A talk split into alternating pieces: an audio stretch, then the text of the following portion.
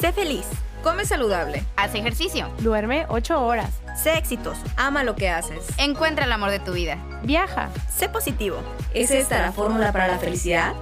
Todos nos dicen cómo se debe vivir. Pero, ¿es esto lo que quiero? ¿O es lo que los demás me dicen que debo querer? Nosotras somos Paulina, Elisa, Giovanna, Monse. y juntas te damos la bienvenida a esta aventura en la que descubriremos que no existe una fórmula mágica para la felicidad. pero que alcanzarla es más fácil a partir del amor propio. Por eso, Espero que te quieras.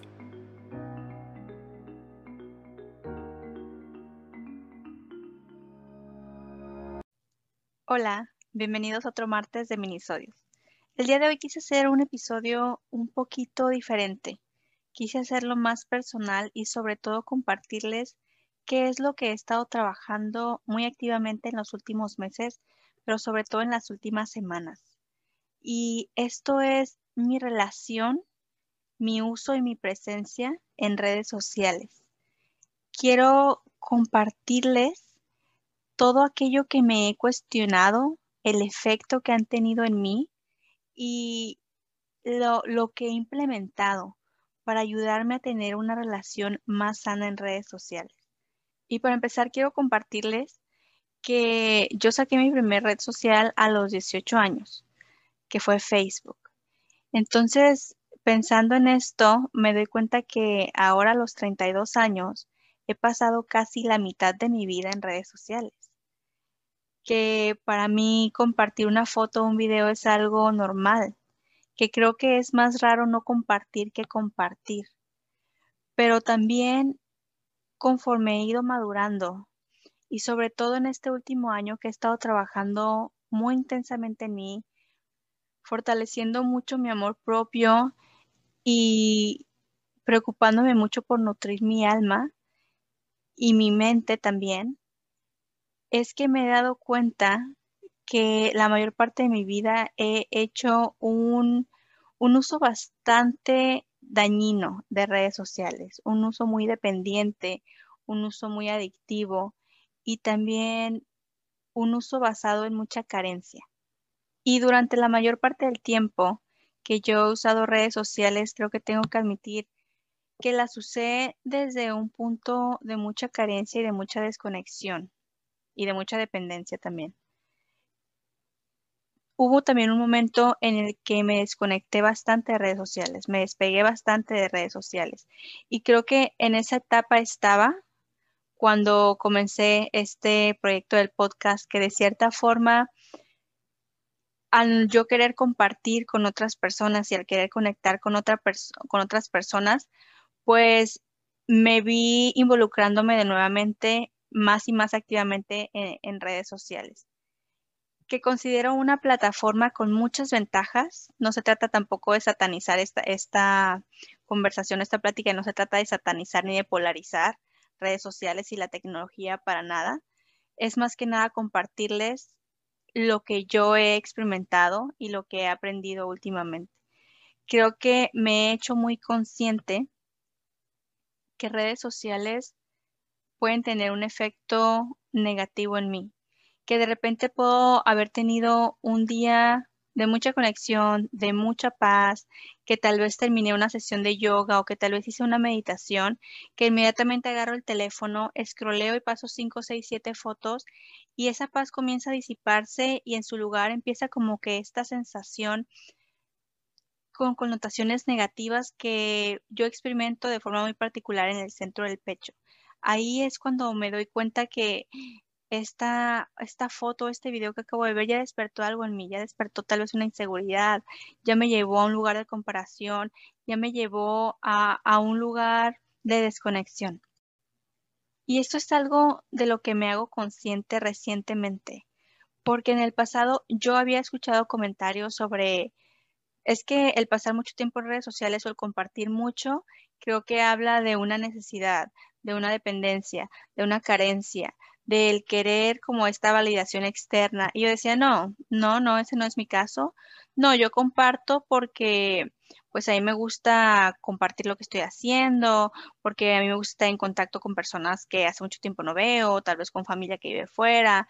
No, yo estoy mucho en redes sociales porque pues tal, también todo lo que sube a mí me sirve de recuerdo. Yo me acuerdo que yo decía, porque qué tal si, por ejemplo, se me pierde el teléfono o la computadora, ya está todo ahí en las redes sociales y yo me puedo meter y recordar todo lo que he hecho. Pero ahora me doy cuenta que no solo le estaba mintiendo a las otras personas, también me estaba mintiendo a mí porque la realidad es que existe la nube, la realidad es que yo le mando la mayoría de mis fotos a mi familia cuando estoy de viaje, cuando mis perros hacen algo chistoso y les tomo un video. Las cosas más significativas y especiales yo las comparto en grupos con amigos o familia. Entonces, de que hay lugares donde puedo guardar mis fotos y mis videos y mis recuerdos en caso de que se me pierda la computadora del teléfono, hay lugares. Entonces me doy cuenta que yo no era honesta y tampoco era consciente de el uso que hacía de redes sociales. Entonces, en los últimos meses que me he visto más involucrada por el proyecto del podcast, también comienzo a darme cuenta que yo intento imitar el comportamiento de otras personas que están muy activas en redes sociales. El estar compartiendo todo el tiempo, el tener contenido cada cosa que no pase un día sin que subas una foto o un video. Y conforme me, me transformo en esa persona y me involucro tanto, caigo en cuenta de lo mucho que me estaba perdiendo a mí, de lo mucho que estaba descuidando todas esas cosas que a mí me nutren y me hacen tanto bien que no podía hacer una sesión de yoga sin grabarla para después compartirla, que no podía tomar una caminata con mis perros sin tomarles una foto, que no podía estar en un momento súper divertido con mi familia sin que por mi cabeza pasara esta idea de, es que tengo que tomar el video de esto. Y el riesgo cuando empiezan a pasar todas estas cosas es que tal vez compartes todo esto con todos los demás, pero el único que no los vive eres tú, porque lo estás viviendo detrás de una pantalla. Entonces, yo después de ciertos, de los primeros meses del podcast, me doy cuenta que me estaba perdiendo. Me doy cuenta que pasaba demasiado tiempo en el teléfono, que pasaba demasiado tiempo en redes sociales, que esas tres horas que le dedicaba lo podía haber invertido en tomar una clase de algo divertido, en leerme un libro, en tener una conversación con mi hermana, con una amiga que hace mucho no veo, con una prima, con mi mamá.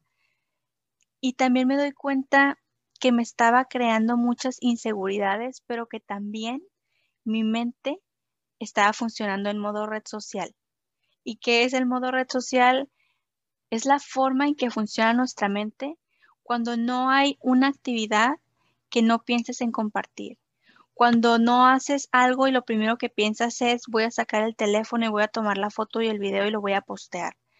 Cuando pasa todo un día, te das cuenta que no subiste nada, dices, le voy a tomar una foto a mi cena para subirla. Es cuando estás buscando incluso crear contenido, cuando estás diciendo voy a, voy a ir aquí solo para tomar la foto o voy a grabar esto. Y, creo que tendría que ser al revés. Tendrías que estar tal vez de que, ay, mira esto, qué chistoso, ah, le voy a tomar una foto. Y y creo que llegamos al extremo contrario de decir, tengo que crear estos momentos para poder tomar la foto o el video. Para mí, a finales del año pasado, fue cuando comienzo a cuestionarme, no sé si soy la única a la que le pasa esto. Probablemente no. El problema es que si te sientes muy aislado cuando te sientes así, porque la mayoría de la gente usa redes sociales, pero no te habla de cómo le hacen sentir. Y recuerdo que a finales del año pasado vi un documental en Netflix que también hablaba de lo que hay detrás de las redes sociales y cómo hay códigos y programas e ingenieros trabajando día con día para hacer las redes sociales más y más adictivas. Y el ver este documental me abrió los ojos y me hizo darme cuenta y decir, es que esta soy yo.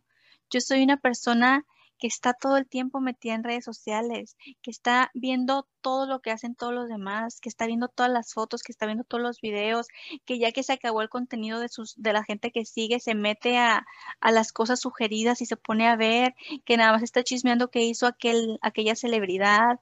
Y ahorita que hay Reels, que se la pasa tres horas viendo Reels. Antes de continuar con este tema, quiero aclarar que esto no es una crítica, que esto no es una crítica a aquel que no piense como yo, que esto no es una crítica a aquellos que usen las redes sociales de la forma en que estoy escribiendo, porque yo fui una de esas personas y trabajo ahorita muy activamente en no serlo, pero todavía me encuentro cayendo en estas prácticas porque creo que es muy difícil soltar algo que es naturalmente adictivo y que está diseñado para ser adictivo. Entonces, no es que seamos débiles y no es que tengamos baja autoestima si estamos en redes sociales, simplemente que estamos cayendo en lo que está diseñado por ingenieros especialistas para que nos hagan pasar todo nuestro tiempo y consumir todo nuestro tiempo en, en estas plataformas digitales, ¿no? Eh, a finales del año pasado, reflexionando mucho sobre este tema y sobre la forma en que me hacía sentir, lo incómoda que yo me sentía, pero el cómo no podía dejar de estar ahí en esta dependencia, yo pienso en tres frases que me hicieron muchísimo sentido y que me ayudaron a poner las cosas en perspectiva. La primera es, ahorita que todos vivimos eh, en tiempo de influencers, que este es, esto es algo que muchos de nosotros aspiramos a hacer y que muchos de nosotros vemos como un trabajo increíble, yo caí en cuenta y dije, si ese es el camino que quieres tomar, que en realidad he aprendido que no, que no es lo que quiero hacer, pero me dije a mí misma, si ese es el camino que por X o Y motivo decides tomar, procura que al pretender influenciar a otras personas, el influenciado no seas tú, porque creo que muchas veces pasa. Creo que muchas veces nuestra forma de vida y nuestro estilo de vida, incluso nuestra mentalidad, se transforma. La forma en que vivimos y experimentamos las cosas se transforma, porque no hay experiencia que no hagamos sin el teléfono en la mano, porque no hay experiencia que no vivas sin compartirla. Y en esta reflexión para mí lo importante es que tú valores el estilo de vida que quieres tener y lo que esto te conlleva. Porque yo me di cuenta que para mí el precio a pagar por involucrarme en una actividad como esta que demanda tanto de ti, que demanda tanto tiempo, que te demanda estar tan desconectada en muchos momentos, es muy alto. El precio para mí era mi paz y mi bienestar emocional. Y entonces decidí que era algo que no quería. Y ahorita estoy haciendo las paces con eso porque al principio me culpaba mucho por decir cómo es que tantas personas lo pueden hacer, pero a ti te causan todos estos efectos, pero a ti te hace sentir de esta forma. La segunda frase que me ayudó mucho es que una red social es una plataforma increíble, pero que siempre debemos tener en mente que tenemos estas plataformas para expresarnos, para conectar y para compartir, más no para vivir en ellas.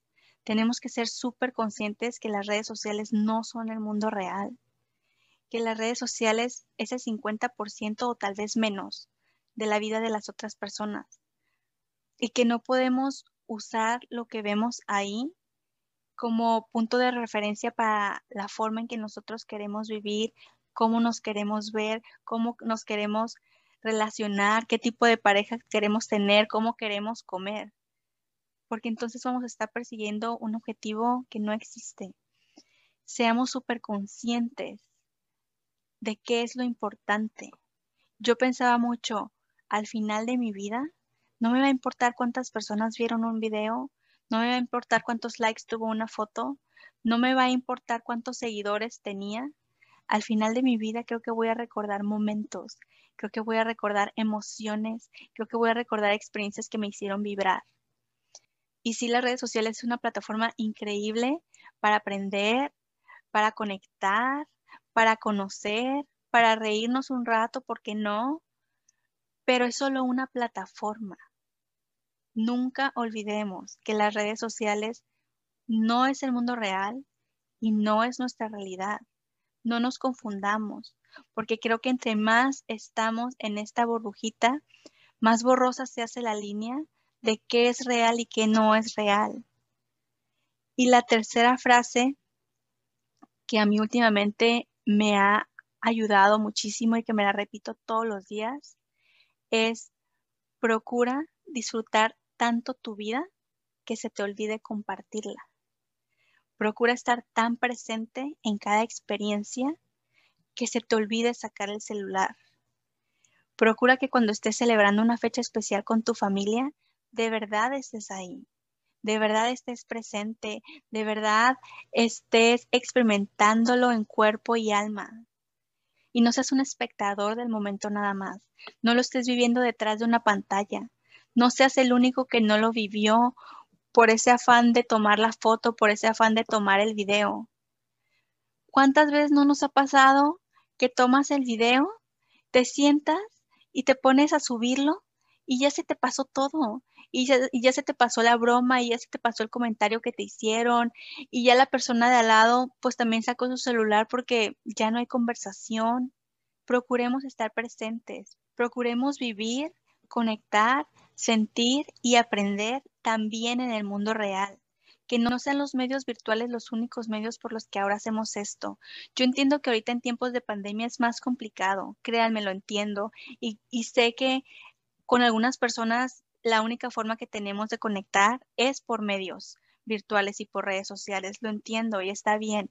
Pero si vamos a hacer eso, entonces tomemos el teléfono y hagamos una videollamada o una llamada a nuestro a nuestra mamá, a nuestra hermana, a nuestra mejor amiga, a nuestro primo y de verdad estemos ahí. No agarremos el teléfono y estemos también escroleando.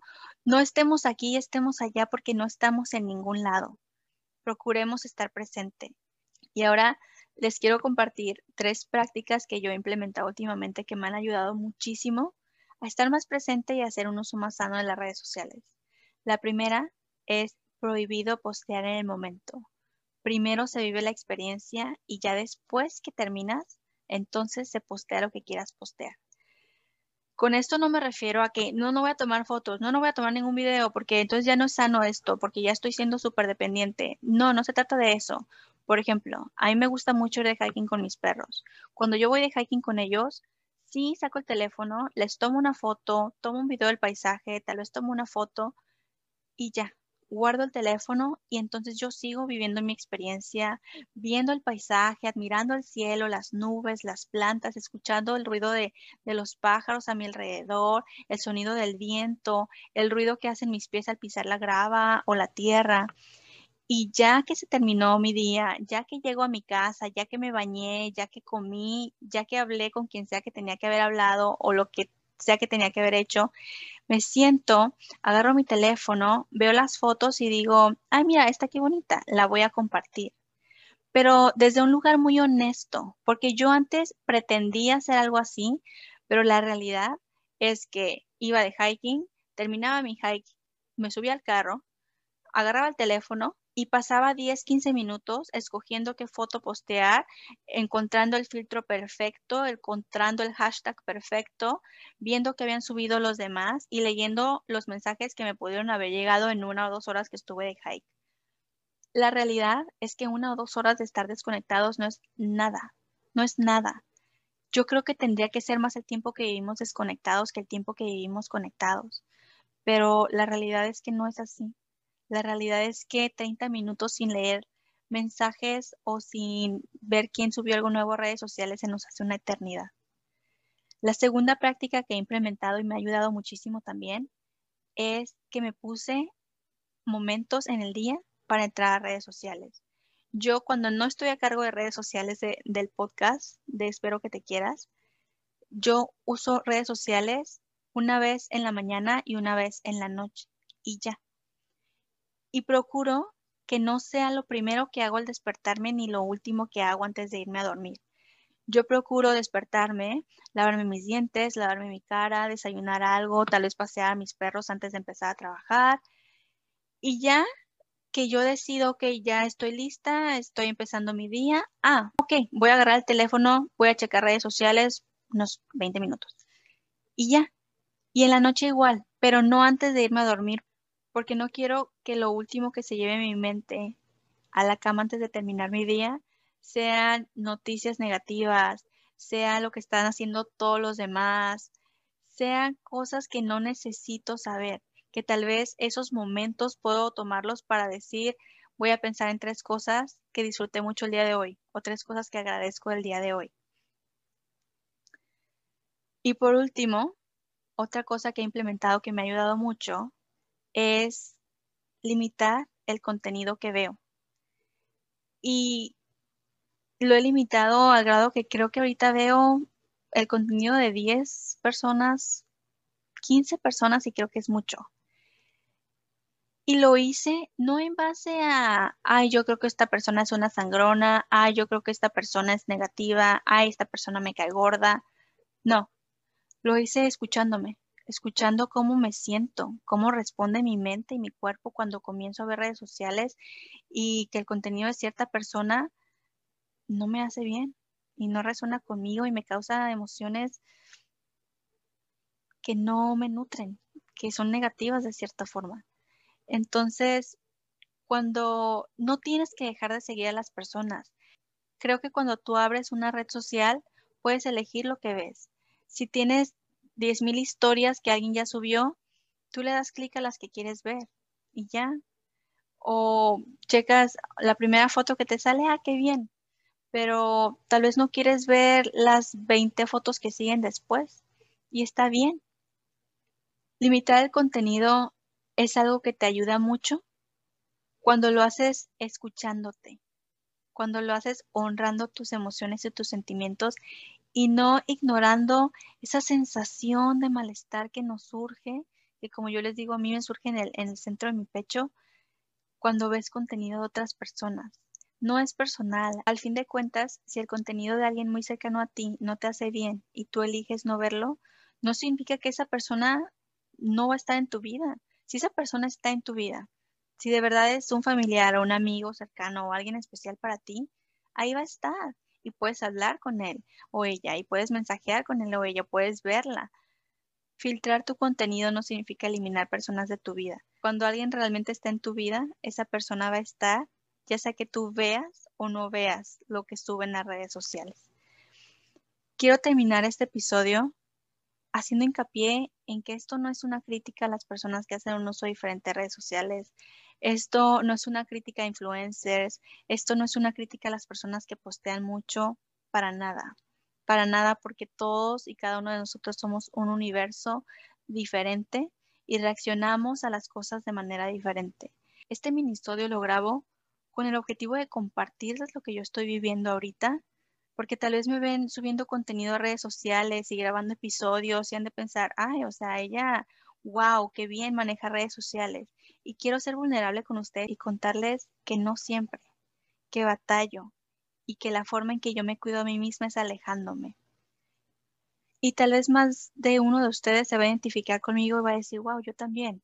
Esta sugerencia suena bien, lo voy a intentar. Creo que como ya hemos dicho en episodios anteriores, nada es negro o blanco. Y no se trata de que las redes sociales son malas o buenas. Se trata de que seamos honestos con nosotros mismos y las usemos de la forma en que nos hagan bien. Que no caigamos en la soberbia de decir, a mí eso no me pasa.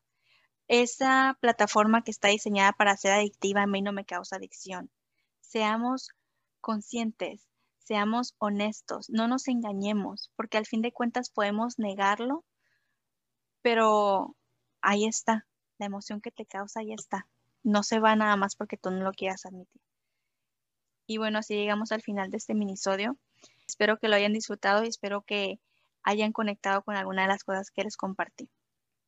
Nos vemos el siguiente viernes con un episodio regular y el próximo martes con otro minisodio. No olviden seguirnos en redes sociales.